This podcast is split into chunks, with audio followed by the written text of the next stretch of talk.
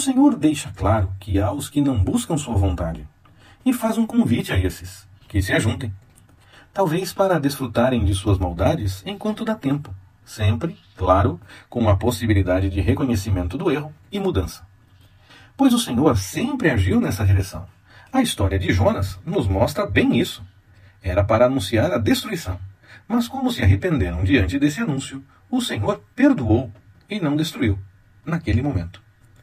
Da mesma forma, o Senhor recomenda que os mansos devem buscá-lo.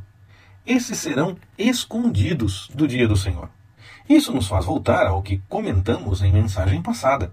Quem busca o Senhor e persegue a vida de santidade terá motivo para alegria nesse dia. Mas quem não está seguindo as coisas do Senhor vai enfrentar dificuldades mesmo muitos se afastam da vontade do Senhor. E o texto revela que podem ter problemas. Precisamos ter compromisso pessoal com a busca da vida de santidade, conhecendo o que agrada ao Senhor e vivendo.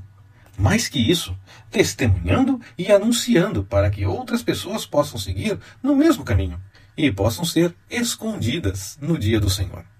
Esse convite para ser escondido nesse dia é para você. O tempo de aceitar esse convite é agora. Você quer isso para você? Confirme isso nos comentários e sejamos escondidos pelo Senhor.